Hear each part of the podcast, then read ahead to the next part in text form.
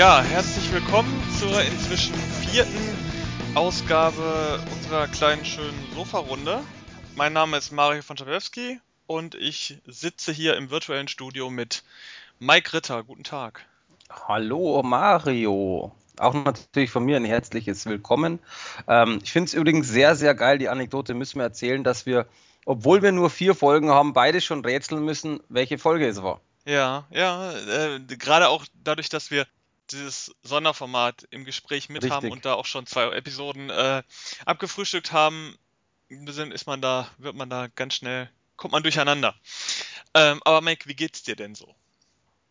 Kann mich nicht beklagen. Es ist, geht mir eigentlich ganz gut. Das Einzige, was mich momentan ehrlich ein bisschen nervt, ist, dass zu wenig rauskommt irgendwie. Also wir haben ja heute, wie du selber schon weißt, natürlich, wir haben Gesprächsthemen, aber im Vergleich jetzt zum Winter, was natürlich auch die Jahreszeit ausmacht, logisch, fehlt mir so ein bisschen was. Das, so die Knaller bleiben momentan so ein bisschen weg.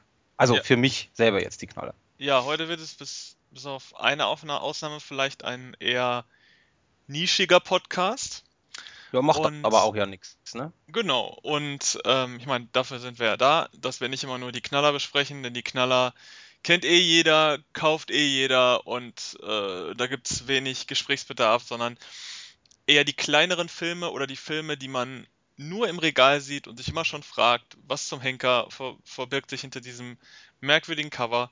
Äh, davon haben wir heute so einiges. Stimmt, absolut. Ich würde sagen, äh, dann fängst du direkt mal mit dem, äh, mit dem Kopf an. Ich fange mit dem Kopf an, genau. Also alleine der Titel, den fand ich schon sehr geil. Also der Titel heißt offiziell Bring mir den Kopf von Alfredo Garcia. Tatsächlich Bring Me the Head of äh, Alfredo Garcia ist der Originaltitel, also das wurde tatsächlich eins zu eins übersetzt. Und ähm, das Ding oder der Film erschien als äh, Mediabook von Koch Media. Beinhaltet drei Discs. Einmal den Film auf Blu-ray, Einmal den Film auf DVD äh, und die Extras auf DVD. Und ja, ich bin ja, ich bin ja generell kein großartiger Mediabook-Fan, aber es sind natürlich schon schick im Regal und auch schick aufzustellen. Und ähm, ja, bei dem Film habe ich mir bei dem Cover schon gedacht, okay, sieht alt aus. Also der Film ist von 74, muss man dazu sagen. Das merkt man am Cover, aber das finde ich beim Mediabook auch ziemlich geil, wenn alte Artworks oder alte Cover auch verwendet werden. Ich muss sagen, Und, wenn ich dich kurz unterbrechen darf, ja, als ich das Cover gerne. gesehen habe, habe ich erst gedacht, das wäre ein Slasher-Film. Aber. Komisch, gell? Ja. Scheint nicht so zu sein, oder? Nee, gar nicht. Also, das ist der Punkt. Ich habe mir, den, äh, hab mir das Cover angeguckt äh, und dachte, es sieht interessant aus. Also, es ist im Endeffekt auf dem Cover, kurz erklärt, ist so ein, was auch immer, so eine Art Machete äh, und ein Typ, der, der so eine Kette in der Hand hält, wo ein Foto quasi auf der Kette ist. Ja, und im Endeffekt in dem Film ist relativ easy erklärt. In dem Film geht es darum, dass ein ähm, ziemlich mächtiger Mann hat quasi eine Tochter. Die Tochter wird von einem Mann geschwängert. Das passt dem Mann nicht. Also der heißt El Chefe. Und es geht dann darum, dass er natürlich wissen möchte, wer war quasi das Schwein, das seine Tochter geschwängert hat. Und dementsprechend möchte er dann diesenjenigen töten, weil das geht nicht so, einfach seine äh, Tochter zu schwängern. Ja, und im Endeffekt geht es tatsächlich dann im Film nur um das und äh, Bring mir den Kopf von Alfredo Garcia sagt natürlich schon, was passiert. Das heißt, äh, oder beziehungsweise was, was Sinn und Zweck der Sache ist, ist im Endeffekt ganz einfach. Der Kopf soll ihm gebracht werden als Beweis, dass quasi Alfredo Garcia tatsächlich tot ist und derjenige bekommt eine Million US-Dollar. Und es gibt dann x Banden und x Leute, die natürlich das Geld einheimsen wollen. Und der Clou ist aber, dass es einen, einen äh, Barpianisten gibt, den Benny. Und der kriegt das so ein bisschen mit, dass der gesucht wird. Der kriegt aber nicht den Wert mit. Und der würde dann eben für 10.000 Dollar quasi äh, möchte er den suchen und mit seiner Freundin, die quasi diesen Alfredo kannte, geht er dann auf die Suche und ähm, ja, und dann geht es dementsprechend halt seiner Wege. Der Film selber ist sehr besonders. Also er ist auf der einen Seite brutal, es ist man ist schwierig, den einzugliedern in ein Genre. Also auf der einen Seite, er ist ein bisschen actionreich. Er hat Thriller-Elemente, er hat Gewaltszenen drin, wobei die Gewaltszenen in verhältnismäßig für jetzt relativ lahm sind. Das ist äh, natürlich klar, ich meine, 74 zu 2016 ist eine Zeit hin. Deswegen, also wir, wir sehen natürlich das jetzt einfach schon ein bisschen anders. Er hat sogar auch äh, eine Love Story mit drin, ist ein bisschen ein Road Movie, also das ist eine Kombination aus sehr, sehr vielen Genres. Das geht allerdings auch auf. Also das ist eigentlich ganz cool gestrickt von der ganzen Geschichte. Was ein bisschen komisch ist oder was ich sehr komisch fand, teilweise gibt es frauenfeindlichen Inhalt, was damals natürlich viel anstößiger war wie jetzt. Ja, aber, aber, die 70er Jahre sind ja durchaus bekannt für einige Filme, die in diese absolut. Kerbe schlagen. Also ich würde sagen, im Mainstream ist es ähm, nicht so beliebt gewesen, aber wenn man sich mal die Videothekenware anguckt aus der Zeit, dann ist es schon eigentlich nichts Besonderes, würde ich sagen. Nee, Besonderes ist übertrieben, aber ich wollte jetzt nur dazu sagen, es stimmt schon, es war damals schon auch so und die Brutalität, Gewalt war natürlich damals auch verhältnismäßig. Wie gesagt, nur heutzutage ist das nichts mehr, das wollte ich damit sagen. Das ist einfach, man guckt den Film an und der Film ist auch gar nicht schlecht. Ähm, es ist einfach die, die, die Art des Films, wie er gefilmt ist, ähm, auch diese spezielle, dieser spezielle Stil mit dieser speziellen Gewalt hat was, ist aber trotzdem in meinen Verhältnissen nichts mehr großartig Besonderes. Also er hat von mir jetzt auch, Rezi gibt es dementsprechend auch online, hat von mir sechs von zehn verdient. Allerdings muss ich auch gestehen, ich finde persönlich, für mehr reicht es auch nicht. Natürlich, Mediabook ist immer auch so eine Geschichte. Es sieht wertig aus, ist mit dem alten Cover. Es ist ein äh, Booklet mit dabei, was natürlich auch immer ganz wichtig ist. Da sind ein paar Fotos drin. Es sind 14 Seiten insgesamt mit Text. Was ich nicht ganz verstehe, das habe ich im Artikel auch geschrieben. Der Text ist zwar natürlich schön bündig, aber links ist links und oben ist sehr viel Platz, ungefähr 1 bis 1,5 Zentimeter Rand und rechts und unten ist ein halben Zentimeter. Also das wurde nicht mittig aufs Papier gedrückt, gedruckt oder es wurde falsch geschnitten. Das weiß ich nicht, warum das so ist oder was die Absicht war. Das finde ich persönlich ein bisschen unschön, ist jetzt allerdings auch eine Kleinigkeit.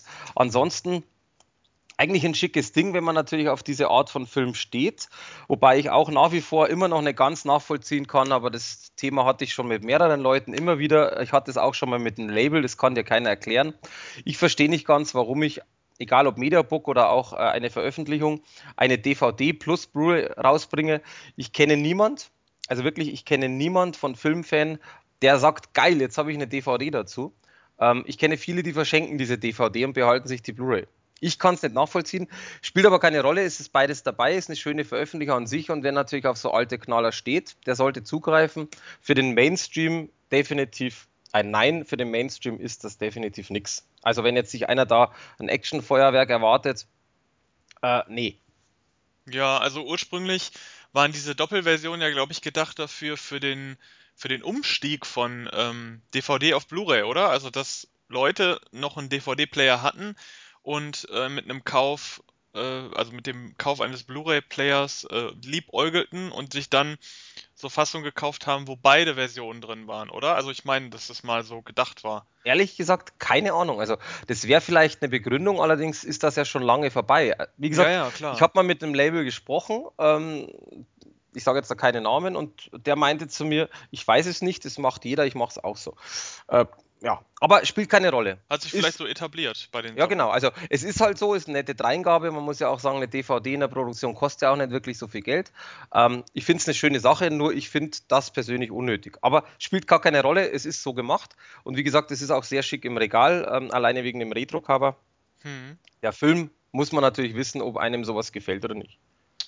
Ja, also äh, mein Ding ist es jetzt nicht so. Ich gucke zwar gerne Filme aus der Zeit, aber das Genre ist jetzt nicht so meins. Ähm, ja. Meine Meinung dazu, zu einem Film, du, den ich nicht gesehen habe. Das, das, ich wollte gerade sagen, deswegen dann würde ich auch dir raten, ihn nicht anzugucken, weil äh, wenn dich das Thema von Haus aus nicht ganz interessiert, jetzt mal die Geschichte ist eine Sache, weil das ist auch jetzt nichts Großartiges, es ist nett, aber nichts, ähm, juhu, tolle neue Story, dann äh, würde ich es auch eher lassen. Ja, ähm, was man auch eventuell lassen könnte, ist eine Sichtung des Films Bunker of the Dead den ich äh, geguckt und äh, rezensiert habe. Die Rezension steht zum jetzigen Zeitpunkt noch äh, aus, also sie ist noch nicht online, aber wenn der Podcast online ist, dann wird wahrscheinlich auch die Rezension online sein, deswegen war das jetzt hinfällig. Alles gut. Der Film äh, erscheint ebenso wie dein äh, Bring mir den Kopf von Alfredo Garcia von Koch Media. Äh, ist ab 16 ungeschnitten, ähm, kommt am 2. Juni raus, äh, ist nochmal verschoben worden und ist ein deutscher Film in englischer Sprache gedreht und dann wieder auf Deutsch synchronisiert. Äh, ähm, von äh, Matthias Olof Eich, den vielleicht einige, die so ein bisschen Bock auf Independent-Filme haben, äh, vielleicht von Break kennen. Das war mal ein Wald- und Wiesen-Slasher-Film, ähm, auch in Englisch gedreht, von, ähm, ja, von ihm und seiner deutschsprachigen Truppe. Und den Film kann man auch kaufen, ist aber super geschnitten und äh, qualitativ auch jetzt nicht so mega krass gut. Aber der Bunker of the Dead ist dann schon ein etwas anderes Kaliber. Der Film war sehr lange in der Produktion und handelt von zwei ja, jungen Erwachsenen, die eine unterirdische Militärbasis finden in Deutschland, die aus dem Zweiten Weltkrieg stammt. Und zwar eine ähm, ja, US-Militärbasis und dort befindet sich ein alter Nazi-Bunker aus äh, früheren Tagen, wo so einiges abgegangen sein muss, denn als sich einer der beiden dann mit 3D-Kamera und äh, sonstiger technischer Ausstattung dort hinunterwagt, findet er so allerhand Zombies und Nazi-Soldaten, tote Nazi-Soldaten und noch so einiges mehr, was ich jetzt nicht verraten möchte, weil es vielleicht ein Spoiler sein könnte, ist es eigentlich alles halb so wild, aber ich lasse es jetzt mal. Ja, der ganze Film ist gedreht aus der Ego-Perspektive, sieht ein bisschen aus wie ein Ego-Shooter, hat auch so ein paar Elemente daraus.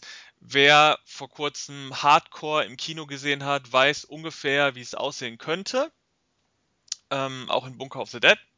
Ja, wie gesagt, der Film ist schon lange in der Mache, ähm, sogar, glaube ich, noch vor Hardcore äh, angefangen zu drehen und so weiter. Also der Film darf sich schon so mit als der erste Ego-Shooter-Film eigentlich bezeichnen. Tatsächlich aber ist er jetzt leider sehr spät erschienen. Ähm, einige Filme sind ihm zuvor gekommen, sei es jetzt First-Person-Shooter, den ich schon mal rezensiert habe, der ja leider Schrott war, ähm, und Hardcore jetzt vor kurzem, der sehr, sehr, sehr gut war. Ähm, Bunker of the Dead kommt jetzt so als dritter, dritter Vertreter heraus und hat es leider sehr schwer, denn nach dem Eindruck von Hardcore ist Bunker of the Dead tatsächlich ein Hardcore Light, Light, Light. Ähm, also vielleicht erst mal das Positive, der Film hat schöne Locations, also dass man die so in Deutschland noch findet und dass man da auch drehen kann, ähm, ist schon echt, echt schick. Also die sehen wirklich gut aus, sehr realistisch, sehr, sehr ja, wie sagt man, man kann sich gut hineinversetzen. Sieht nicht aus, als wenn es irgendwie extra gebaut wurde. Also da hat man wirklich was, was sehr Authentisches gefunden. Ja, äh, da endet eigentlich schon das Positive, ehrlich gesagt, weil der Film hat mehrere Probleme. Also das erste Problem, was einem sofort auffällt, oder mir zumindest sofort auffällt, ähm, und mir auch negativ vorkommt, äh, ist direkt da dieser Fischaugeneffekt, den dieser ganze Film hat. Also am Anfang ist es wesentlich drastischer, als äh, sobald die Person in diesem Bunker ist, weil am Anfang spielt alles noch so an Tage, am Tageslicht und in Außenarealen und da hat man leider links und rechts am Bild eine sehr komische Verzerrung. Also ein größerer Blickwinkel, den das Bild eigentlich so nicht darstellen kann. Deswegen dieser Fischaugeneffekt. Äh, alles verzieht sich an den Seiten so ein bisschen und das nervt unglaublich. Also das hat Hardcore deutlich besser hingekriegt. Das hat mir, kam mir da überhaupt nicht vor, dass das irgendwie der Fall gewesen wäre. Hier merkt man es ganz deutlich und es sieht echt nicht schön aus. Also man merkt sehr, sehr deutlich, wie sich da gewisse Sachen verziehen. Gerade auch im Auto zum Beispiel sieht nicht schön aus, nervt auch ein bisschen. Wenn er dann, wenn die Hauptfigur dann in diesem Bunker ist, fällt es nicht mehr so auf. Ähm, da hat es mich dann auch nicht mehr gestört, weil dann doch alles sehr dunkel ist. Aber ab dem Punkt fällt dann der Film in so eine gewisse Routine und man hat kaum optische Abwechslung. Also man hat zwar diesen Bunker, aber den hat man dann auch bis zum Ende. Und ähm, das ist dann auf Dauer auch nicht so schön. Also nach einer Viertelstunde hat man sich an dem Bunker auch satt gesehen. Die Geschichte, ja, ist uninteressant und im Grunde nicht vorhanden. Äh, Im Bunker trifft die Hauptperson dann noch ähm, einige amerikanische Soldaten die dort unterwegs sind und äh, wo sich dann alle verbünden gegen die Nazi-Zombies. die Nazi-Zombies sind ganz okay, sehen ganz nett aus, sind halt zu jeder Zeit als, als Masken, Schauspieler mit Masken zu erkennen. Es gibt auch gar keine große Steigerung mehr, die man eventuell erwarten könnte. Ähm, ganz im Gegenteil, es wird noch ein bisschen trashiger. Also der Film ist halt sehr schwer ernst zu nehmen, möchte aber an vielen Stellen auch sehr spannend sein. Das funktioniert allerdings immer dann nicht, wenn die Zombies dann kommen, weil es dann doch ein bisschen trashig wirkt die Action-Szenen sind für das Budget, das der Film wohl gehabt haben wird, gut, aber natürlich überhaupt nicht zu vergleichen mit Hardcore. Und das ist im Grunde das Problem. Man vergleicht immer direkt mit Hardcore und sagt sich so, ja gut, das kann der Film halt alles nicht bringen. Ähm, bisschen blutig ist der Film auch. Ähm, nicht so blutig, wie man vielleicht am Anfang denken könnte, aber ganz okay. Also FSK 16 ist okay für den Film. Ja, überraschungsarm. Der Film hat leider auch so ein paar inhaltliche Probleme, so ein paar Szenen, wo man sich mit der Hand gegen den Kopf schlägt. Zum Beispiel, also man muss sagen, die Hauptfigur ist deutsch und ähm, spricht aber den ganzen Film über Englisch, weil offensichtlich der Kollege englischsprachig ist. Und ähm, anstatt dass man einfach eine amerikanische Hauptfigur genommen hat, um dieses Problem, was ich gleich schildern werde, äh, vorzubeugen, hat man irgendwie einen Deutschen genommen natürlich, vielleicht hat man nicht die Schauspieler gehabt, die man da hätte nehmen können für den langen Drehzeitraum. Aber dann gibt es eine Szene, wo sein wo seine Connection zu seinem englischsprachigen Freund nicht mehr funktioniert und er eine ganze Zeit lang alleine äh, im, in dem Bunker unterwegs ist und mit sich selber spricht. So. Und er befindet sich in Deutschland, er ist ein Deutscher und spricht mit sich selbst in Englisch, obwohl es dafür keinen Anlass gibt. Das ist nicht cool. Also das ist eine Sache, die fällt dann in der deutschen Fassung wahrscheinlich nicht auf, weil sowieso alle Deutsch reden. Aber wenn man es im Originalton guckt und sich dann diese Szene, diese Szene sieht, denkt man so, was soll das? Der hat zwischendurch immer mal wieder deutsche Wörter gesagt. Ähm, zum Beispiel so Scheiße, so in so einer Situation, ob, weil, es, weil er einfach ein Deutscher ist und dass man auch mal durchkommt. Aber in der, in der Szene, wo er dann kurzzeitig mit sich selbst spricht, spricht er dann Englisch. Was soll das? Also, das sind so Sachen, er lernt gerade. Das ist doch ganz klar, er lernt gerade. Ja, vielleicht. Also, ich meine, das ist keine Sache, die den Film kaputt macht oder so. Das ist eine Sache, die reißt dich raus. Und äh, man überlegt dann mehr, warum spricht er jetzt Englisch, als, keine Ahnung, kommt da jetzt wieder ein Zombie oder so. Also man wird aus dem Film rausgerissen äh, für ein paar Minütchen und das ist doch nervig. Da sieht man, dass dann halt nicht so viel ins Feintuning gesteckt wurde.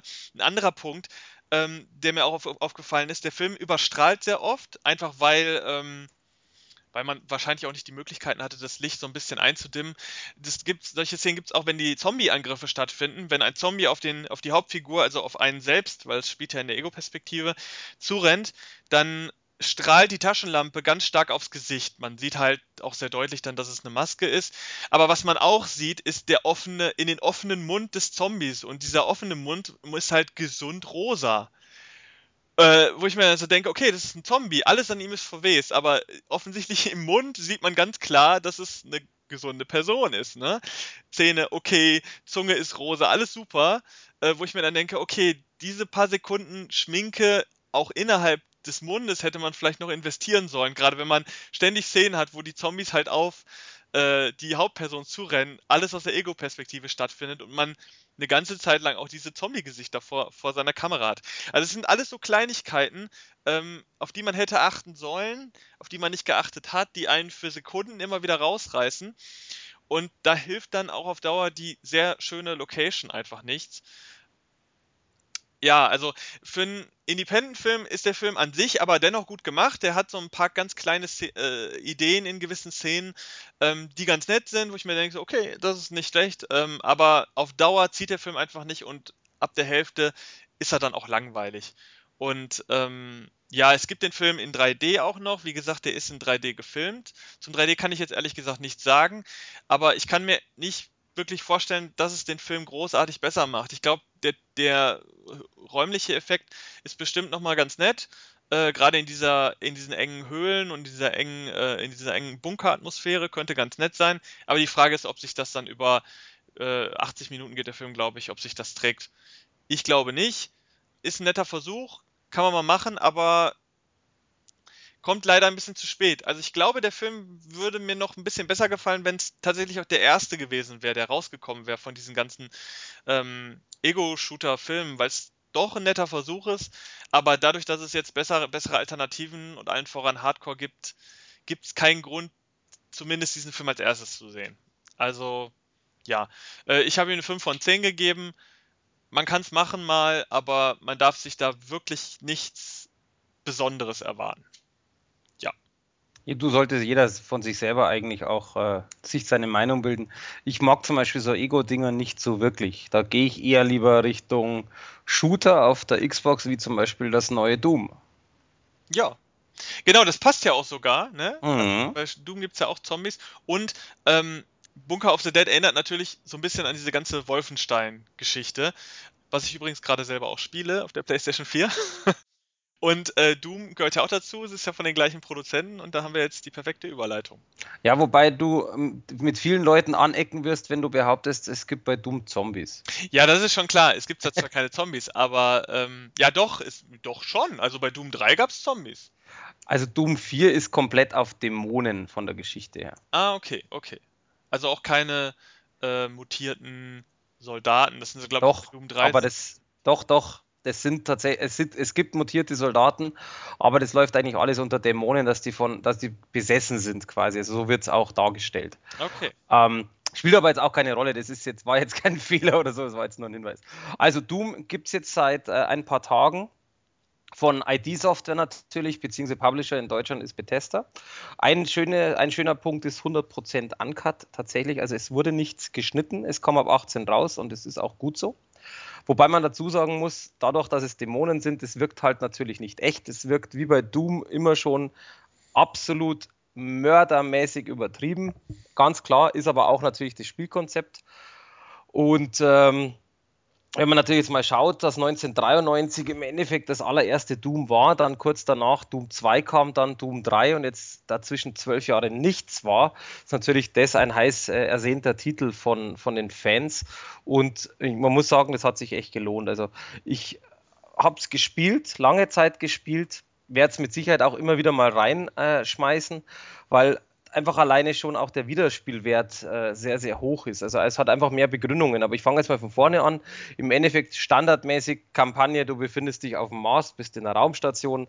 Diese Raumstation hat äh, um die 60.000 oder anders hatte um die 60.000 Mitarbeiter und ungefähr 64 Prozent sind von Dämonen besessen sind tatsächlich Infos, die erfährst du im Spiel.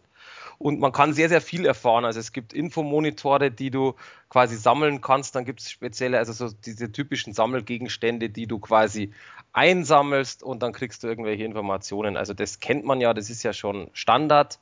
Ähm, dann gibt es im Allgemeinen sehr viel einzusammeln und das Spielkonzept an sich hat sich nicht verändern, einfach Waffe nehmen, abballern. Aber der Vorteil ist, und das ist das Schöne, was ich sehr, sehr schön finde, ist einfach, dass es sehr viele Möglichkeiten gibt. Das heißt, du hast einfach nicht nur Waffen, mit denen du ballern kannst, sondern du hast Punkt A äh, Primärfähigkeit, Sekundärfähigkeit. Die Sekundärfähigkeit kannst du äh, oder beziehungsweise musst du freischalten. Es gibt quasi im ganzen Spiel gibt's fliegende kleine Roboter, das sind so Waffenroboter. Die sind teilweise sehr krass versteckt, teilweise fliegen sie vor deiner Nase davon und fliegen woanders hin und du musst sie dann suchen, also geskriptet. Und äh, dann gehst du quasi hin und kannst dir für eine Waffe kannst du dir einen Special frei, ähm, also frei kaufen, aber du brauchst dafür keine Credits. Das heißt, du kriegst es dann quasi geschenkt und dann hast du zum Beispiel für den Rocket Launcher hast du dann die, Prim äh, die Sekundärfähigkeit, dass der drei äh, Suchraketen schießt und die kann man wiederum dann noch mit Waffenpunkte ausbauen. Zum Beispiel, dass äh, eben die ein Ziel suchen. Oder dass die Pumpgun oder, oder, oder. Also da gibt es halt sehr, sehr viele Möglichkeiten und das ist schon mal sehr, sehr geil gemacht. Und dann geht es noch weiter. Das heißt, du kannst kleine äh, Kugeln finden. Mit diesen Kugeln kannst du dir dann aussuchen, ob du zwar mehr Rüstung haben möchtest, mehr Lebenspunkte haben möchtest oder mehr Munition äh, ähm, aufsammeln kannst. Und dann geht es weiter. Also da kann man sehr, sehr viel erzählen. Äh, die, da gibt's, sie haben sehr, sehr viel dazu gebaut. Eben, und das ist das Schöne daran, das ist eigentlich das alte Spielkonzept mit aber sehr vielen ja, Ideen klingt blöd, weil die Ideen sind alle nicht neu, aber mit sehr vielen Ideen, die halt im Laufe der Shooter-Geschichte mal gemacht worden ist, einfach vereint. Das heißt also tatsächlich auch, es gibt, wie gesagt, viel zu sammeln. Man kann kleine Puppen zum Beispiel sammeln. Das entspricht dann später in der Galerie einem Monster, die man sich nochmal in 3D anschauen kann. Man kann, wie gesagt, äh, verschiedene Informationen auch finden Du hast äh, dann sogar, das finde ich auch eigentlich eine sehr nette Idee, es gibt spezielle Herausforderungen, das heißt, du spielst und die Mission gibt dir vor, zum Beispiel musst du drei mit, keine Ahnung, drei gleichzeitig mit einer Pumpgun töten, als Beispiel. Wenn du das schaffst, kriegst du quasi Bonuspunkte. Ähm, und natürlich auch wieder klar, erfolgstechnisch, das Spiel ist natürlich so ausgelegt, dass, dass du möglichst alles schaffen sollst, wenn du möchtest. Also es gibt ja welche, die laufen nur durch. Es gibt welche wie mich, die versuchen natürlich sowas zu schaffen. Und dann gibt es eben lustigerweise auch noch, und das ist eigentlich auch sehr, sehr cool gemacht, es gibt sogenannte Runenprüfungen. Das heißt, die findest du auch, die sind ziemlich versteckt und eine besondere Stage, das ist meistens immer die gleiche und da hast du quasi was zu tun. Das heißt, da heißt zum Beispiel, du hast 10 Sekunden lang Zeit und musst, musst 15 Gegner mit der Schrotflinte killen. Und du kriegst pro Gegner, die du gekillt hast, 2 Sekunden Bonus. Und dann kannst du natürlich ausrechnen, ähm, theoretisch hast du für das Ganze 10 Sekunden plus 15 mal 2, also insgesamt 40 Sekunden Zeit. Du kriegst aber die Bonussekunden ja nur, wenn einer tot ist. Das heißt, Pumpgun schnell nachladen und so weiter. Also man kann sich vorstellen, es ist nicht ganz so einfach, weil du musst die auch suchen. Die stehen ja nicht alle vor dir.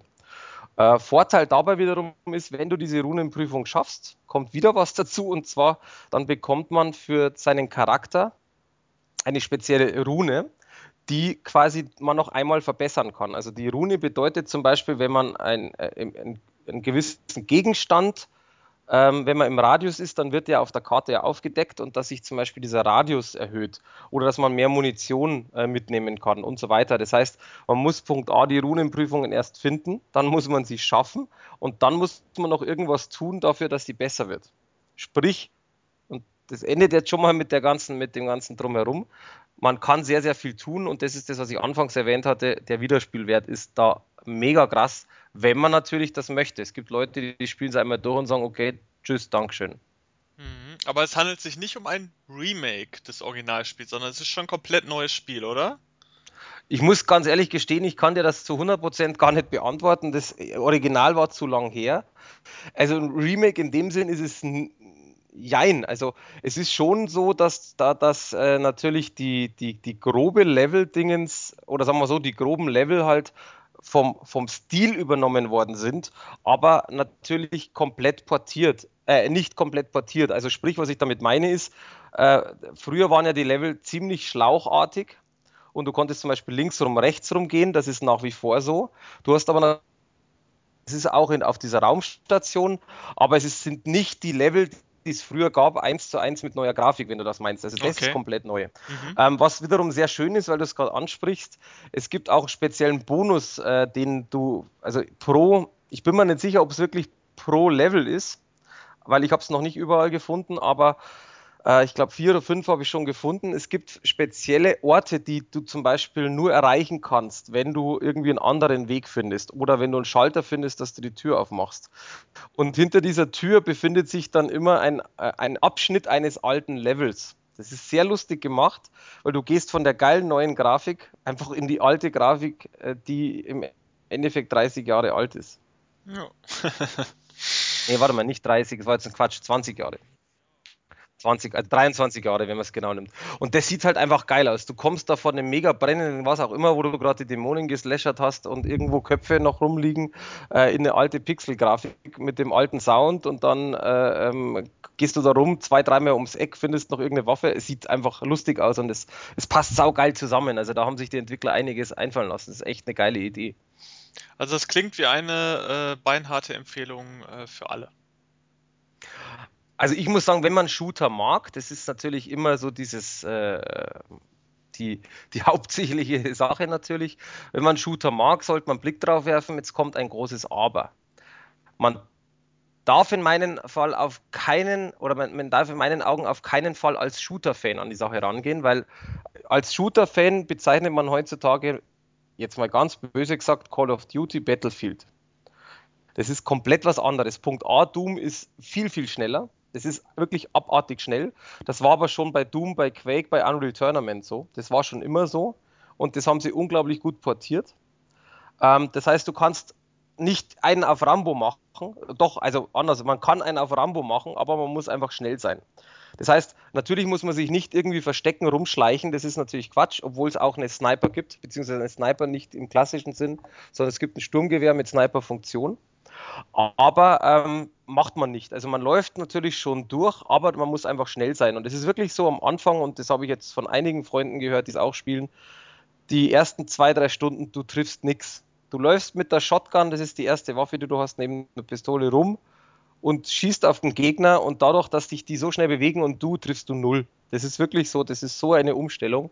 Man kommt relativ schnell rein, aber das muss man halt wissen. Also wie gesagt, das ist einmal sau schnell und es ist eben komplett was anderes. Also es gibt keine taktischen Elemente, es gibt halt nur rumholzen, rumballern und es gibt zum Beispiel eben auch, wie man es von den Vorgängern kennt, zum Beispiel kleine ähm, Kügelchen, die man aufsammeln kann, finden kann, die einen Boost verschaffen. Zum Beispiel wirst du dann für 30 Sekunden unsterblich oder für 30 Sekunden kriegst du vierfach Schaden. Und äh, die braucht man auch, das ist das Problem. Wenn du einfach mit den Standardwaffen und ich meine, Waffen gibt es ja wirklich von Pumpgun über sonst irgendwas bis zum Raketenwerfer und ähm, dann die, ich glaube, GF 900, wie sie heißt, also die, dieses mega Oschi-Ding, was alles auslöscht, findet man zum Schluss. Ähm, brauchst natürlich Punkt immer Munition, ist klar. Big fucking ah, Gun, Gun heißt das doch, oder? Irgendwie so, frag mich nicht. Die BFG. Oder BFG, sowas, genau, stimmt. Und äh, du brauchst natürlich immer Munition, logisch. Aber der Punkt ist, es kommen teilweise Gegner, da, da, da, also meine Freundin hat mich nicht nur einmal fluchen hören, wo ich gesagt habe, so was, ich hab nichts mehr. Und es ist wirklich so, du knallst dann mit, die, mit den Waffen drauf und dann ist mir nicht nur einmal passiert, weil ich mich nicht umgeschaut habe äh, oder auf die Map geguckt habe, toll, da wären vierfach Schaden gewesen. Das heißt, du hättest dir alles sparen können ähm, war halt so blöd und hab's nicht gemacht. Und das ist halt der Punkt, du gehst halt wirklich hin und dann kommen die mega dicken Bosse, die fünfmal größer sind wie du, äh, mit zehnmal besseren Waffen. Du stehst vor denen und bist eh schon im Arsch. Das heißt, du musst dich irgendwie verstecken, rundrum laufen und kommt von hinten einer. Teilweise sind die Areale, wo du kämpfst, ziemlich klein, weil hinter dir die Tür zugeht. Das heißt, du kannst jetzt nicht einfach mal schnell rumlaufen und dich verstecken. Das geht nicht. Und das ist auf der einen Seite schwer, also Schwierigkeitsgrad ist relativ hoch, aber es macht halt einfach brutal Laune, weil genau das ist das Spielkonzept. Dicke Waffe rausholen, rumballern, scheiß drauf. Und genau das ist das, was Doom ausmacht. Es macht also richtig, richtig Laune. Äh, man muss dazu sagen, die haben sich auch noch mehr einfallen lassen. Das heißt, Punkt A gibt es einen Online-Modus. Man muss es mögen, muss ich auch dazu sagen. Ich habe es gespielt. Ich habe auch die Beta, den Multiplayer gespielt ich finde es ganz nett, aber es ist jetzt nicht meins. Es sind neun Karten. Es ist jetzt keine große Auswahl in dem Sinn, aber neun Karten ist eine Basis. Und es gibt sechs verschiedene Spielmodi. Also ganz kurz erklärt, es gibt den Team Deathmatch, das ist Standard. Dann gibt es äh, Kriegspfad, heißt es auf Deutsch. Da spawnt man nicht, also auch Team Deathmatch, aber ohne Spawn. Das heißt, wenn man tot ist, man tot. Erst wenn quasi die Gruppe gewonnen oder verloren hat, kommt die nächste Runde. Dann gibt es sogenannte Soul Harvest, beziehungsweise auf Deutsch Seelenernte. Da äh, muss man den Gegner töten und dann kriegt man den Punkt aber erst, wenn man die Seele aufgesammelt hat. Das heißt, man kann nicht von der Weite einen töten und weiterlaufen, sondern man muss hin. Also gleiches Spielprinzip, nur ein bisschen äh, effektiver bzw. ein bisschen extremer. Dann gibt es, äh, das nennt sich Vorherrschaft, das kennt man aus vielen Spielen, einfach einen Punkt auf der Karte einnehmen. Kriegspfad ist äh, eine Abwandlung davon, das heißt auch einen Punkt auf der Karte einnehmen, der wandert aber. Und dann gibt es noch den letzten, was ich ganz lustig finde, ist eine neue Idee, das nennt sich Freeze Tag. Und ähm, bei Freeze Tag muss man die Gegner einfrieren. Das heißt, der Gegner kommt, du frierst den ein und dann ist der bewegungsunfähig. Und du musst es schaffen, alle Team, äh, äh alle aus dem gegnerischen Team einzufrieren. Das Fiese ist, die können wieder von den anderen Gegnern aufgetaut werden.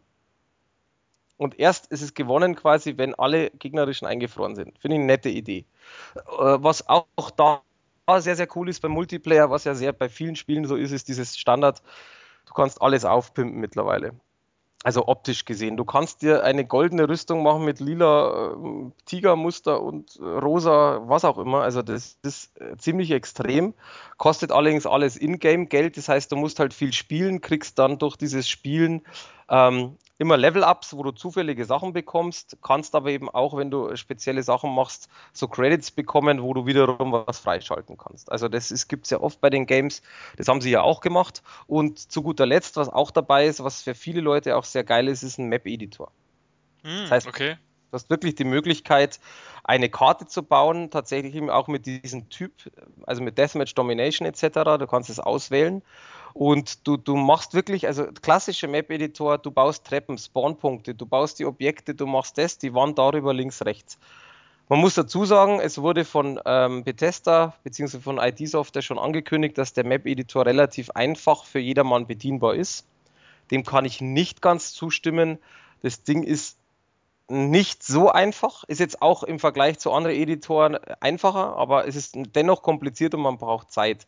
Das heißt, einfach mal ein Level bauen ist, äh, geht nicht wirklich, man muss sich hinsetzen. Es gibt Anfänger-Tutorials, die quasi so eine Art Lernvideos, so interaktive, also keine Videos, sondern er sagt dir, mach mal das, mach mal das, dass du das Ganze lernst. Und dann kann man schöne Maps bauen. Ich habe selber keine gebaut, ich habe mir nur das kurz angeguckt, weil mir war es wirklich zu zeitintensiv, aber ich habe mir andere Maps angeguckt von Spielern und das fand ich sehr, sehr geil, weil es gibt tatsächlich auch Spieler, die haben zum Beispiel die Originallevel, weil du das vorher gesagt hast, nachgebaut. Komplett, eins zu eins wie sie es in Erinnerung hatten oder tatsächlich nachgespielt und nachgebaut. Und du kannst, ich glaube, das zweite Level vom allerersten Spiel habe ich, hab ich halt quasi nachgespielt. Und das ist halt schon lustig mit der neuen Grafik. Und das ist schon eine nette Idee. Und du läufst tatsächlich von Punkt A bis zum Schluss und dann kommt Ende, dann gehst du hin, drückst einen Knopf und dann ist das Level aus. Das ist lustig gemacht. Und davon wird das Spiel natürlich auch leben, dass die Community da viele Maps bastelt, sei es jetzt äh, mit den verschiedenen Typen ähm, wo du natürlich dann einfach runterladen kannst und fertig. Also du musst dafür nicht zahlen. Das ist natürlich auch für Wiederspielwert super, super genial. Zusätzlich es sind auch drei DLCs angekündigt, was natürlich auch die Spieler irgendwann auch mal wieder spätestens, wenn sie sagen, sie spielen nur die Kampagne und haben mit Online nichts am Hut, spätestens dann ziehen sie es natürlich wieder raus und machen weiter. Ja, also ähm, ich bin auch interessiert an dem Spiel. Ich werde mir das auch irgendwann mal geben, äh, weil ich die Doom-Spiele eigentlich alle gerne gespielt habe. Äh, der dritte Teil war ein bisschen, bisschen blöd, aber ähm, die ersten zwei äh, habe ich schon gern gespielt. Auch heute noch mit Modifikationen, ähm, die das Ganze noch ein bisschen aktueller machen.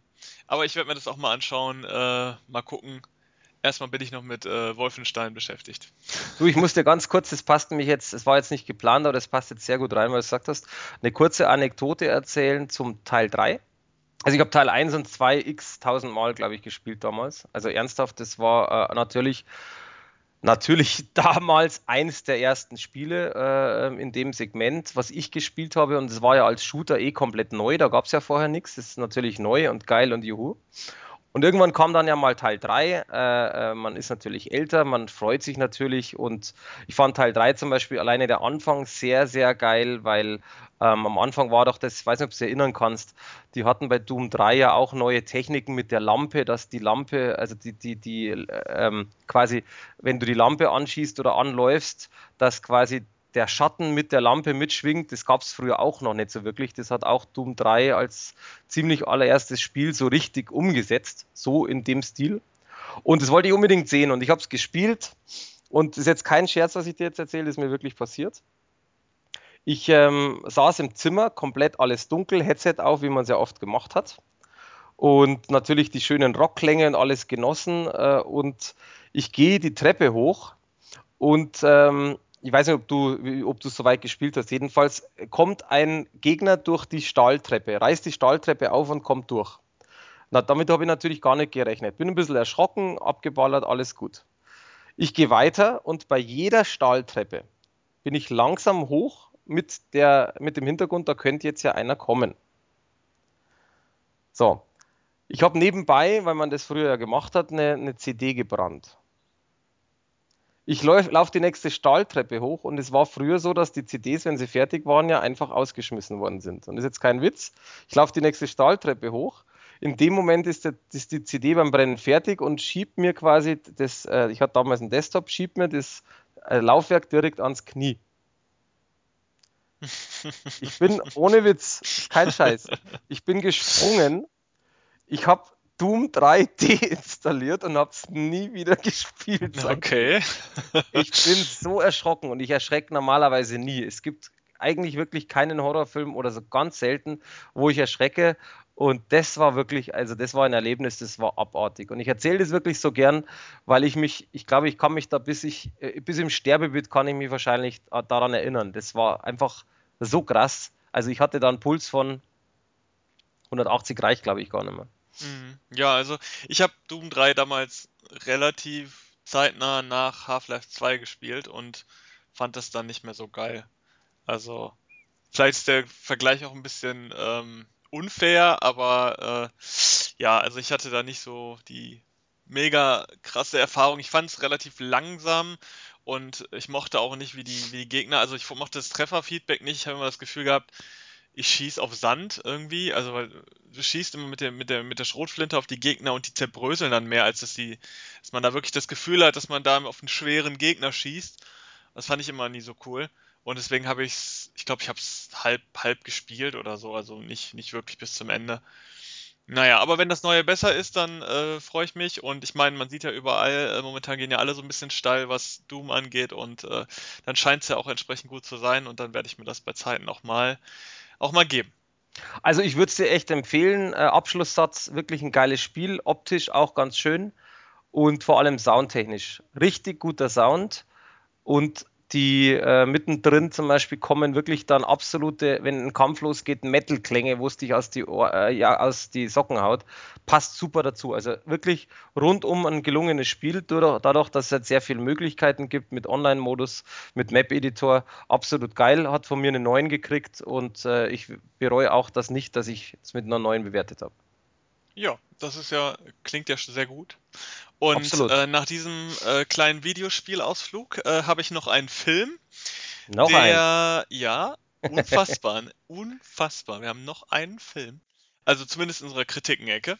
Ähm, und zwar nennt sich dieses äh, Werk Scarecrow. Und es ist ein Sci-Fi-Movie, also kein Science-Fiction-Film, sondern ein Film produziert in Auftrag gegeben vom Sender Sci-Fi, der ja bekannt ist ähm, Gerade auch oft in Zusammenarbeit mit, mit Asylum, aber auch gerne alleine und eigentlich auch schon vor Asylum viel so Monster-Movie-Zeug, was man dann so äh, im Fernsehen versenden kann, äh, zu produzieren. Manchmal gut und unterhaltsam, manchmal eher zum Einschlafen. Scarecrow ist so ein Ding in der Mitte. Der Film ist von 2013, also schon ein ganzes Stückchen älter.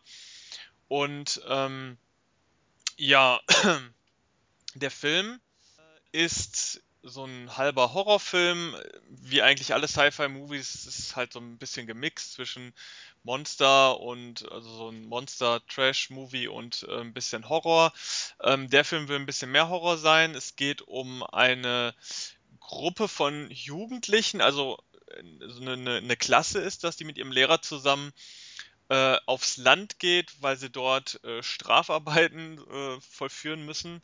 Ich weiß ehrlich gesagt gerade nicht mehr wofür, aber auf jeden Fall müssen die dort äh, ihre Strafe abarbeiten und zwar auf einer Farm, die ähm, ja die berüchtigt ist. Es heißt, dort würde eine Vogelscheuche ihr Unwesen treiben und wie es so ist, ist es natürlich auch so.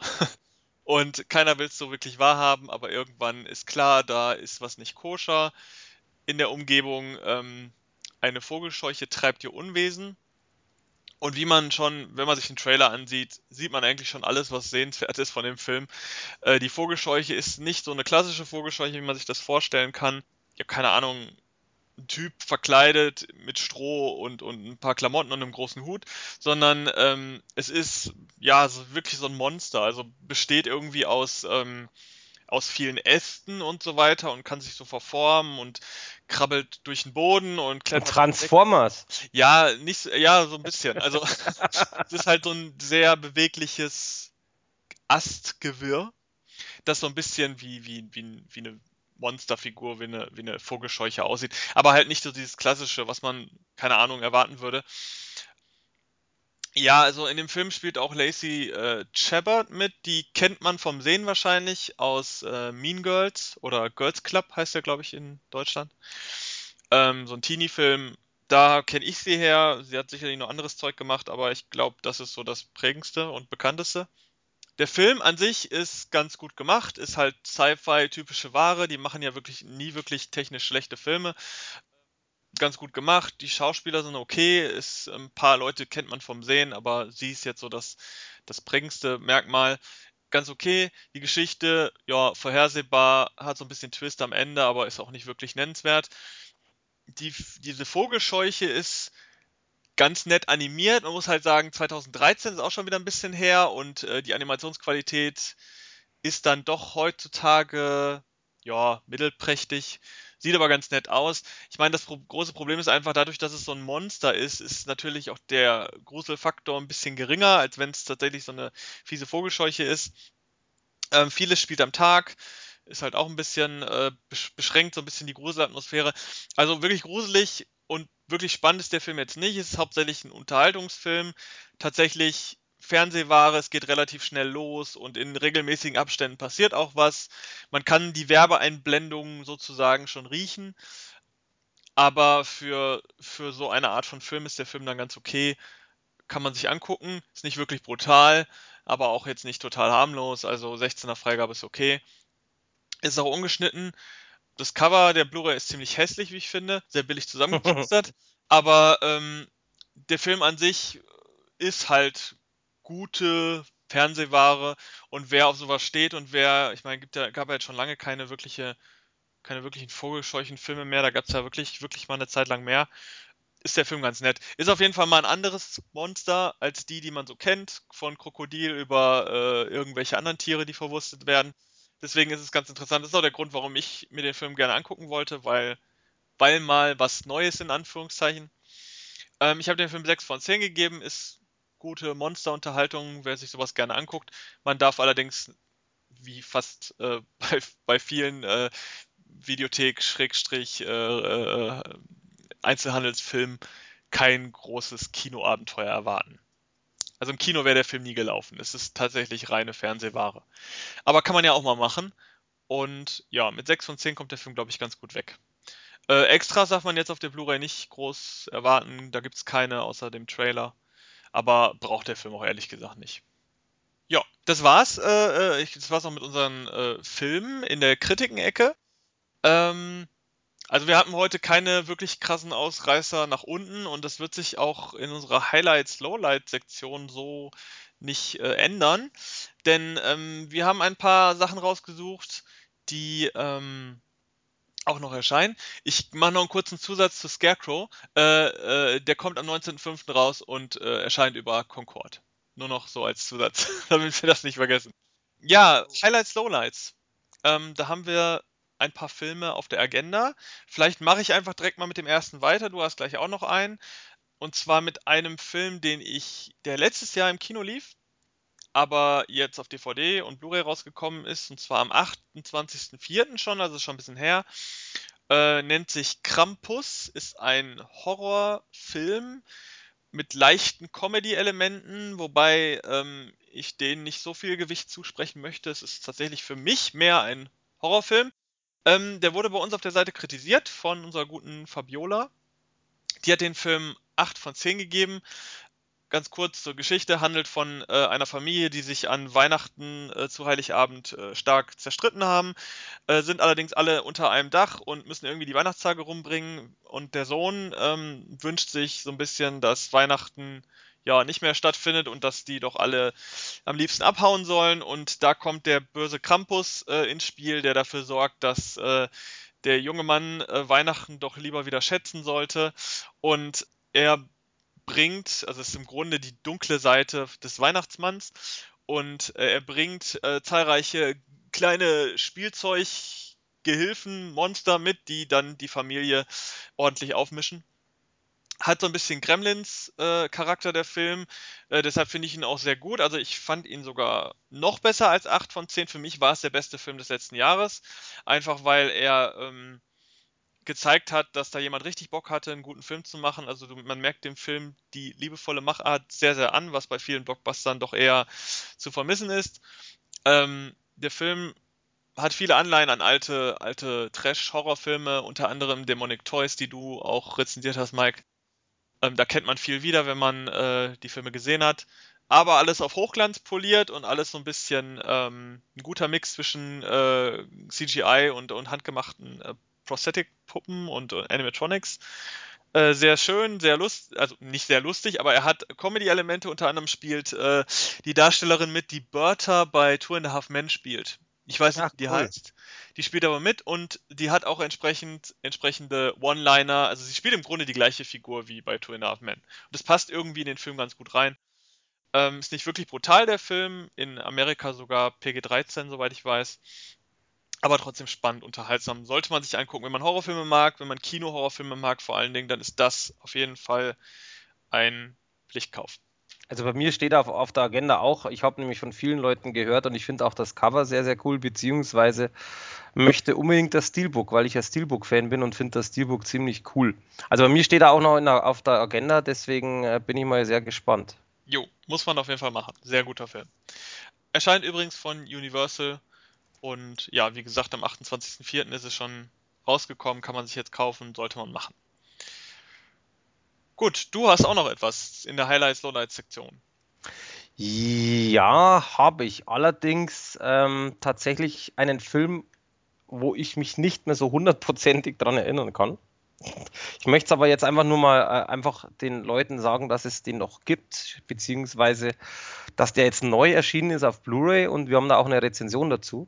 Und zwar nennt sich das Ganze Nomads mit dem Untertitel, den deutschen Untertitel aus dem Nichts. Das ist so ein Mystery-Horror-Thriller mit Pierce Brosnan.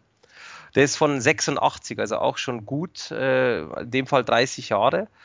Und ähm, das ist eben der Punkt, im Endeffekt ein ganz netter Mystery-Horror-Thriller, ab 18 lustigerweise auch, wobei ich nicht ganz verstehe, war, ah nee, Entschuldigung, sorry, sorry, Quatsch gemacht. Der war ab 18 so, der ist ab 16 freigegeben jetzt worden. So. Okay.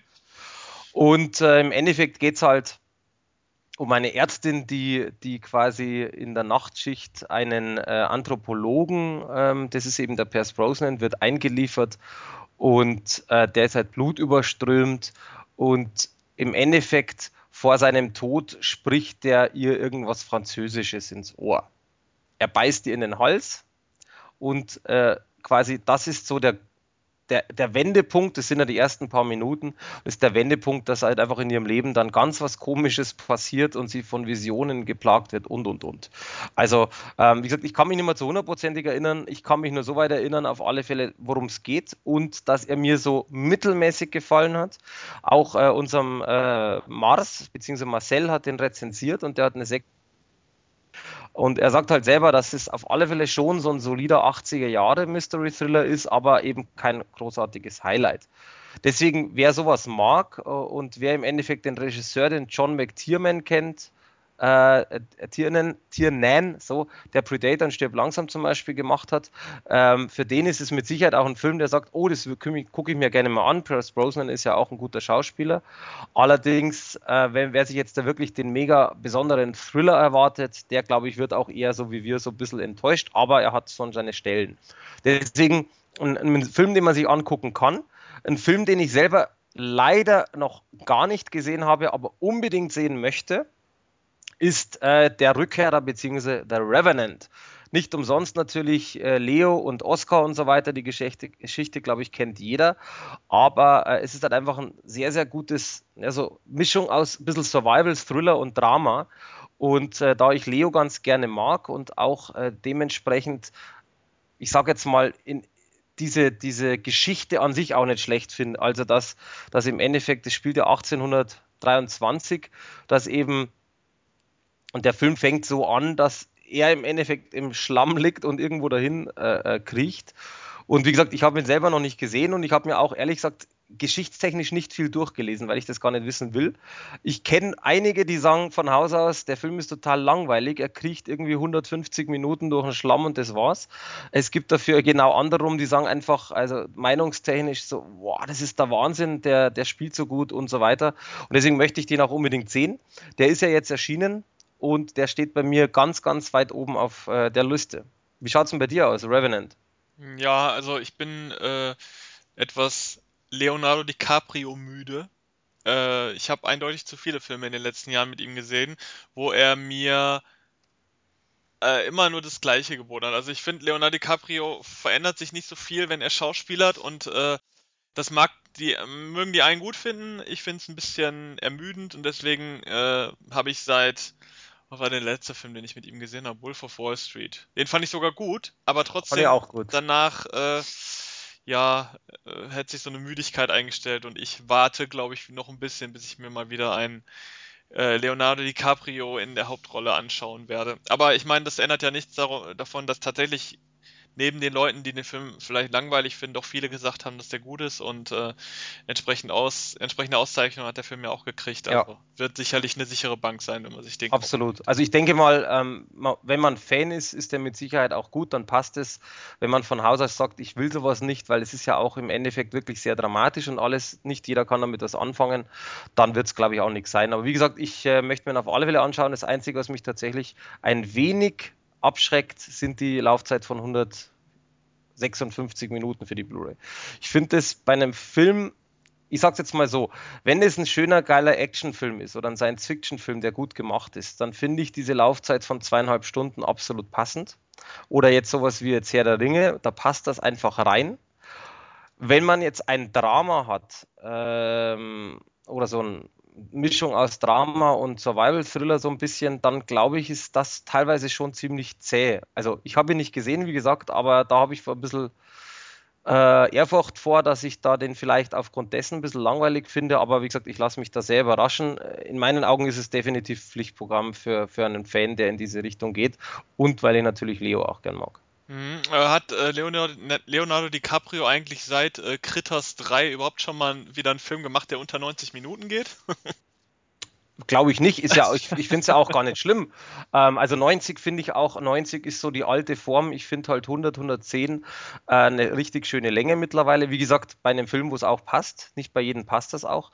Aber äh, 150 ist schon eine, Haus, ist eine Hausnummer. Mhm, ja. Aber gut, ähm, jeden das seine. Übrigens, ähm, ich habe heute eine schöne Lieferung gekriegt. Äh, das wollte ich nur mal ähm, generell allen nicht vorenthalten, was demnächst so bei uns auch rezensiert wird, weil äh, da sind sehr, sehr spannende Titel dabei. Mhm. Und ich bin sehr, sehr gespannt, weil ähm, lustigerweise einmal Dilbert, kennst du den? Nein. Ach komm, du kennst Dilbert nicht? Ne, wahrscheinlich, wenn ich das Cover sehe, sagt man Hundertprozentig. Das, das ist eine Serie, ich kann dir ehrlich gesagt jetzt nicht mal sagen, ich glaube um die 19, 1999, 2000, 2001, irgendwie sowas war das. Ähm, das ist so eine Zeichentrick-Serie, äh, äh, TV-Serie. Und es gibt quasi insgesamt, oder es gab 30 Episoden und die wurden jetzt komplett vereint äh, auf vier DVDs. Nein, kenne ich nicht. Ich gucke das hier gerade. Ich sehe hier gerade das Cover. Kenne ich nicht. Habe ich noch nie gesehen. Ja, also das, zum Beispiel das kam und. Äh, ist das eine Kinderserie? Ähm, ab zwölf. Ich muss dir gestehen, ich kann mich kaum mehr daran erinnern. Ich habe nur ein, zwei Folgen gesehen, aber okay. das ist halt mit einem Hund. Ähm, ist, wie gesagt, abwarten, aber ich freue mich schon drauf, weil ich mag ja eigentlich so, so Zeichentrickzeugs. Okay. Dann kam eine Serie, ähm, und zwar auch Staffel 1 und 2 in einer, in einer äh, Packung quasi von Polyband, und zwar ist eine französische und es wird hinten verglichen, The Shield auf Französisch. Also es, ist, es nennt sich Spiral im Fadenkreuz der Justiz. Ich denke mal, man braucht nicht großartig dazu. Titel sagt schon viel. Da bin ich sehr gespannt. Und äh, dann habe ich noch zwei andere Serien. Da finde ich äh, einmal den Text hinten sehr, sehr cool. Und zwar ist eine italienische Serie. Äh, die schimpft sich 1992. Die Zukunft ist noch nicht geschrieben. Und das ist eben, äh, wer Gomorra kennt, die haben wir auch rezensiert. Gomorra ist ja eine Kultserie aus Italien über äh, quasi so ähm, Mafia und in diese Richtung. Und das 1992 äh, ist quasi, geht auch so Richtung äh, Bestechung und so, so in Richtung House of Cards äh, im Endeffekt auf Italienisch, wenn man es jetzt so sieht. Und äh, die andere finde ich vom Cover ja mega ansprechend und zwar die heißt Jordskott. Und äh, wie der Name schon sagt, das ist eine Serie aus Schweden. Und zwar eine Mystery-Serie. Und die Schweden, ich sage es jetzt mal so, das, was ich von Schweden kenne, ist sehr krank. Sehr anders. Äh, ich kenne nicht viel aus Schweden, aber das, was ich mir angeguckt habe, war sehr anders. Sehr speziell, aber auch sehr gut. Und deswegen glaube ich, dass diese Serie auch sehr, sehr cool sein könnte. Vor allem der Untertitel Die Rache des Waldes klingt auch schon mal sehr interessant. Also ich lasse mich da komplett überraschen. Ich habe keine Ahnung, äh, worauf ich mich da einlasse, aber ich werde da die nächsten Tage auf alle Fälle schon mal anfangen weil alleine das Cover, wie gesagt, äh, sieht sehr, sehr interessant aus und das ist halt eine Mystery-Serie, die 60 Minuten dauert pro Folge mit 10 Folgen. Das heißt, das ist anschaubar. Das sind nicht irgendwie 24 Folgen mit einer Stunde jeweils, äh, sondern das ist wirklich in, kann man schön in einer Woche so durchziehen. Finde ich immer sehr praktisch. Ja, die Serie sagt mir sogar was, weil da ein äh, bekannter schwedischer Musiker mitspielt in einer Nebenrolle, glaube ich, oder so. Ah, okay. Naja. Deswegen, also die kommen heute und ich bin nochmal sehr gespannt drauf. Natürlich wird es Rezensionen von uns geben, beziehungsweise Informationen zu dem Ganzen. Äh, ja, lasst euch überraschen. Ja, also ich habe auch noch eine Serie jetzt in der Highlights Lowlights Sektion, die ich rezensiert habe, die jetzt auch schon ein bisschen länger draußen ist, aber wo ich finde, dass man die zumindest erwähnen sollte. Äh, und zwar, äh, alle, die mich kennen, wissen, dass ich großer Sailor Moon Fan bin. Äh, damit bin ich aufgewachsen und äh, ich kenne die Serie tatsächlich auch in- und auswendig. Ähm, Sing mal die, die, Titelmelodie bitte. Oh Gott, bloß nicht. Aber äh, die deutsche Titelmelodie, die ist, das ist natürlich das Ding. Als Kind guckt man sowas und man äh, kriegt natürlich die deutsche Fassung ins Hirn gebrannt. Und äh, ich muss ganz ehrlich sagen, auch als ähm, Japanologie-Student äh, kann ich mir Sailor Moon auf Japanisch nicht angucken. Ähm, ich brauche die deutsche Fassung. Das ist, äh, ich brauche die Stimmen, ich brauche ähm, die Übersetzungsfehler, ich brauche die Zensuren, die stattfanden während der Synchronisation. All das, was die Originalserie über sich äh, ergehen lassen musste, das brauche ich auch heute noch. Es gibt jetzt eine neue Serie und zwar keine direkt neue Serie, also im Sinne von Fortsetzung, sondern Sailor Moon Crystal nennt, nennt sich die Neufassung von Sailor Moon. Und zwar ähm, hat man sich bei dieser Serie an die originalen Mangas gehalten, die äh, natürlich als allererstes erschienen sind ähm, vor unfassbar vielen Jahren. Und äh, diese, die originale Fernsehserie, die hatte, hat sich zwar so rudimentär an gewisse äh, Punkte gehalten, hat aber sonst was ganz eigenes erzählt. Hat sich immer viel gestreckt, weil es ja eine TV-Serie war, viele Füllerfolgen, wie man es auch von Dragon Ball kennt und so weiter. Und Sailor Moon Crystal macht das Ganze anders und bringt im Grunde eins zu eins diesen Manga äh, als Bewegtbildformat ähm, als Serie neu auf den Markt.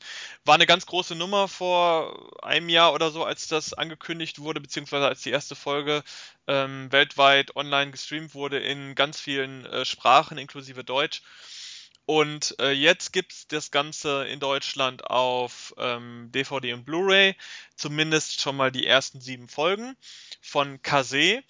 Und Kase ist ja so ein Verein, der so ein bisschen, ja, ähm, wie soll man sagen, äh, ist so ein bisschen öfter mal im Gespräch.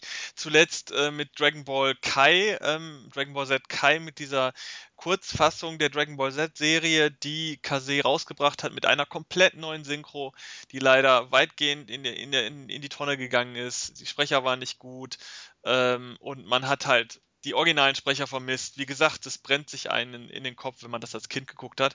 Und bei Sailor Moon Crystal ist das jetzt ähnlich, aber ähm, also Kase hat diesmal nicht die Synchronisation selbst bestimmt, sondern es war ähm, der Lizenzgeber ähm, Toei und äh, die haben sich dafür entschieden, ähm, außer der Hauptfigur, also außer Bunny äh, zu Kino, äh, alle Figuren neu synchronisieren zu lassen. Weißt du warum? Ja, also teilweise sind natürlich ein paar Sprecher auch schon gestorben. Ähm, ich weiß jetzt gerade nicht, wie sie heißt, aber ähm, es gibt eine Sprecherin, die ist von Sailor Jupiter, glaube ich. Die hat auch bei TKKG die ähm, Gabi Glockner mhm. gesprochen. Das sagt vielleicht noch eher ähm, den meisten was. Die ist gestorben. Und ähm, die musste dann halt auch neu besetzt werden. Und äh, ja, und ganz viele andere auch noch. Man hat sich jetzt versucht, äh, näher an die originalen japanischen Stimmen zu, zu halten ähm, was im Deutschen ein bisschen schwierig ist, weil das alles so ein bisschen unnatürlich ist, wenn so alle so quietschig, quietschig klingen. Ähm, das ist halt bei Sailor Moon der Fall. Alles ist ein bisschen, klingt ein bisschen merkwürdig. Es ist aber nicht schlimm für Leute, die damit neu einsteigen. Also die werden da, glaube ich, nicht viel äh, Probleme mit haben. Leute, die allerdings die alte Synchronisation der originalen Serie kennen, werden so ein bisschen vielleicht enttäuscht sein. Äh, was gut ist, dass sie die originale Sprecherin von Bunny zu Kino, also der Hauptfigur Sailor Moon, bekommen haben. Die ist original die gleiche wie in der ähm, ersten Staffel der Originalserie. Das ist auch die, die die meisten erinnern. Und sie ist genauso gut wie früher. Man hört auch so gut wie gar keinen Unterschied. Also es ist wirklich faszinierend. Man denkt sich dann, okay, wie schön hätte das sein können, wenn man auch noch die anderen Sprecher alle original bekommen hätte. Aber nun gut, man kann nicht alles haben. Ähm, die Serie an sich äh, handelt, wer es nicht kennt, also handelt von dem 14-jährigen Mädchen Bunny Zucchino, die von einer Katze auf der Straße angesprochen wird, im wahrsten Sinne des Wortes, und sich danach in Sailor Moon verwandeln kann und äh, gegen das böse, dunkle Königreich kämpft, das die Erde unterjochen will und so weiter. Ganz klassische Power Rangers-artige ich kämpfe in jede Folge gegen ein böses Monster Geschichte, was allerdings in der Serie jetzt ein bisschen zurückläufig ist, weil die Serie sich sehr an den Manga handelt und äh, hangelt und äh, der Manga nicht so krass ist wie die originale Fernsehserie früher. Ähm, ist eine tolle Serie, ist sehr schön animiert, ähm, kann man sich gut angucken, auch auf einer Blu-ray mit sehr schöner Qualität. Äh, da kann man Kase wirklich äh, kann. Man wirklich nur, ja, kann man nur loben. Die haben da wirklich sehr schöne Blu-ray gemacht. Auch eine Sonderedition mit Schuber, mit Magneten drin, mit Postkarten, mit äh, äh, so ein paar Extras, jetzt nichts Großartiges. Aber ähm, ist ein schönes Paket. Leider natürlich ein bisschen teuer. Das ist leider in Deutschland so, dass man da ein bisschen das Problem hat, dass Animes immer noch irgendwie ein Nischending sind. Zumindest alle Animes, die nicht gerade im Fernsehen laufen, sind halt recht teuer. Mhm. Und diese sieben Folgen gibt es dann leider auch nur für 40 plus Euro zu, zu erlangen. Äh, kann man machen. Wer Fan von Sailor Moon ist, wird sich das eh kaufen und dann kann man sagen, lohnt sich. Es kommen noch drei weitere Boxen raus für die erste Staffel, die ungefähr so, ich glaube, 22 Folgen beinhaltet. Und äh, ja, das Ganze ist ungeschnitten, das Ganze ist halt auf Deutsch synchronisiert. Diese deutsche Synchronisation hängt sich auch sehr nah am japanischen Original, also auch die Texte sind sehr nah am japanischen Original.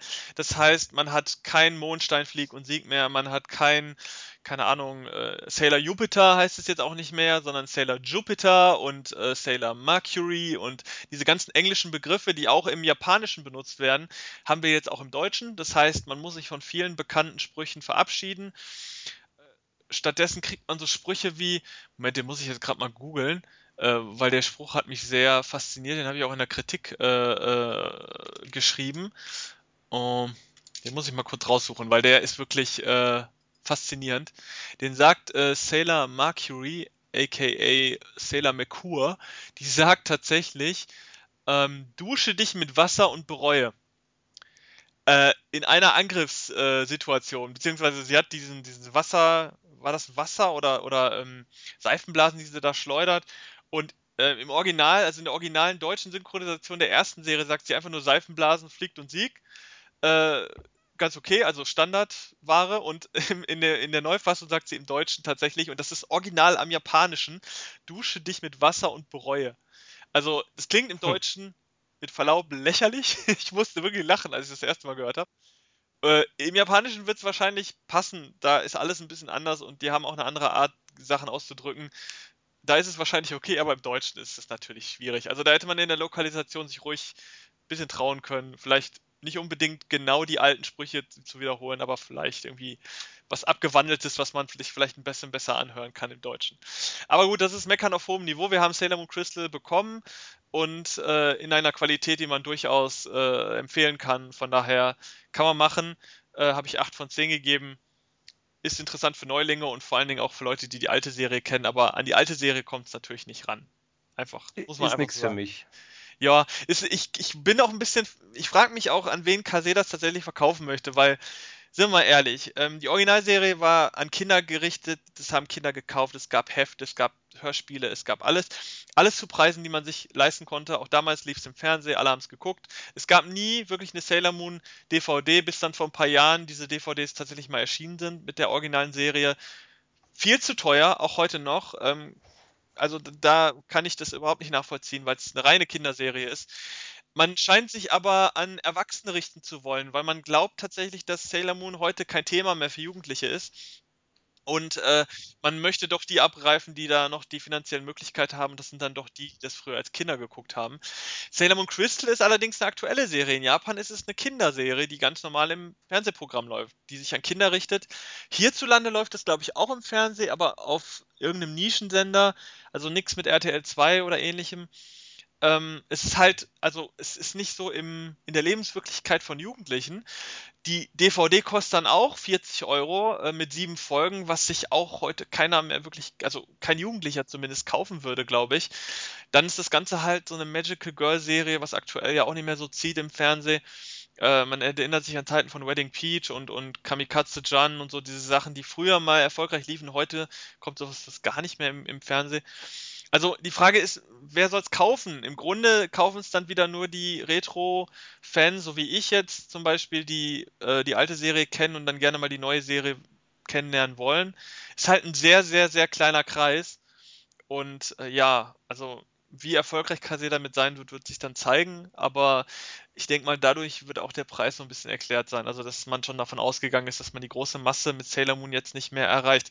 Man muss ja mal dazu sagen, dass Sailor Moon wirklich lange Zeit mal mit das erfolgreichste Anime-Franchise war, bis Dragon Ball und so dann äh, One Piece wahrscheinlich heute äh, so die, die ähm, Statuten aufgebrochen haben. Aber heute ist Sailor Moon, glaube ich, nicht mehr so das große Thema. Leider. Trotzdem kann ich die Box oder die Box des ersten mit den ersten sieben Folgen empfehlen. Ich glaube, das richtet sich tatsächlich einfach an die Leute, die es von früher kennen und Bock drauf haben. Glaube ich ähm. auch, aber es ist halt ein sehr kleiner Kreis und ich frage mich dann auch, klar, die alte Serie guckt man dann auch als Erwachsener heute mal wieder, weil man sich einfach an früher erinnert, aber dann eine neue Serie zu gucken, ist schon schwierig. Vor allen Dingen, wenn dann fast alles geändert wurde, außer die, die Stimme der Hauptfigur, ist dann auch ein bisschen schwierig. Also ich musste schon erst reinkommen, als ich die erste Folge geguckt habe. So gedacht, oh Gott, ob das so auf Dauer funktioniert. Es hat dann funktioniert. Aber ist trotzdem eine sehr, sehr kleine Zielgruppe, die man da bedient. Ja gut, aber das ist, ich finde es im Grunde genommen ja nicht schlecht. Alleine schon natürlich die Entscheidung mit den äh, Sprechern auszutauschen ist halt schwierig, wenn natürlich einige gestorben sind. Das heißt, du kannst natürlich die Entscheidung machen, komplett neu synchronisieren, beziehungsweise bis auf die Hauptdarstellerin in dem Fall. Oder du entscheidest dich halt einfach dafür, zum Beispiel nur den und den und den neu zu synchronisieren. Und das ist halt auch immer eine schwierige Sache. Und du weißt ja immer nie, das ist ja der Punkt. Vielleicht war das Label zum Beispiel ja mit gewissen Sprechern nicht zufrieden. Das heißt, man versucht es besser zu machen, was nicht natürlich nicht unbedingt gegeben ist. Es ist halt immer schwierig. Ich glaube sogar nach dem, ähm, nach dem Desaster mit Dragon Ball Z Kai, wo Kase ja wirklich einen Shitstorm sondergleichen äh, kassiert hat. Äh, auch vor kurzem, äh, es kommt ja jetzt im nächsten neuer Dragon Ball Z-Film ins Kino, richtig in 3D und so weiter. Ähm, da warten ja viele drauf, äh, dass das mal wieder im Kino stattfindet. Und da wollten sie auch die alten, die, die Sprecher von dem, von der neuen Dragon Ball Z-Kai-Serie nehmen. Und da gab es ja auch einen Shitstorm ohne Ende auf Kase.